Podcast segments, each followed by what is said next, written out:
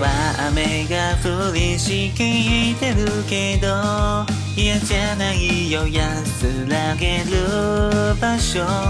また知らない日々を迎えては新しいページをめくるよ。いくつもの声を聞いて目覚めた朝の眩しさ。君はいつもそこに。たすね。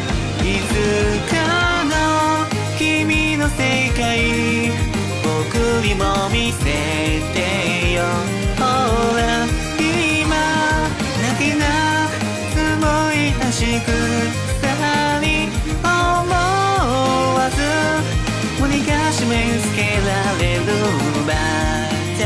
した明日何を話そう物語の月見に行こう。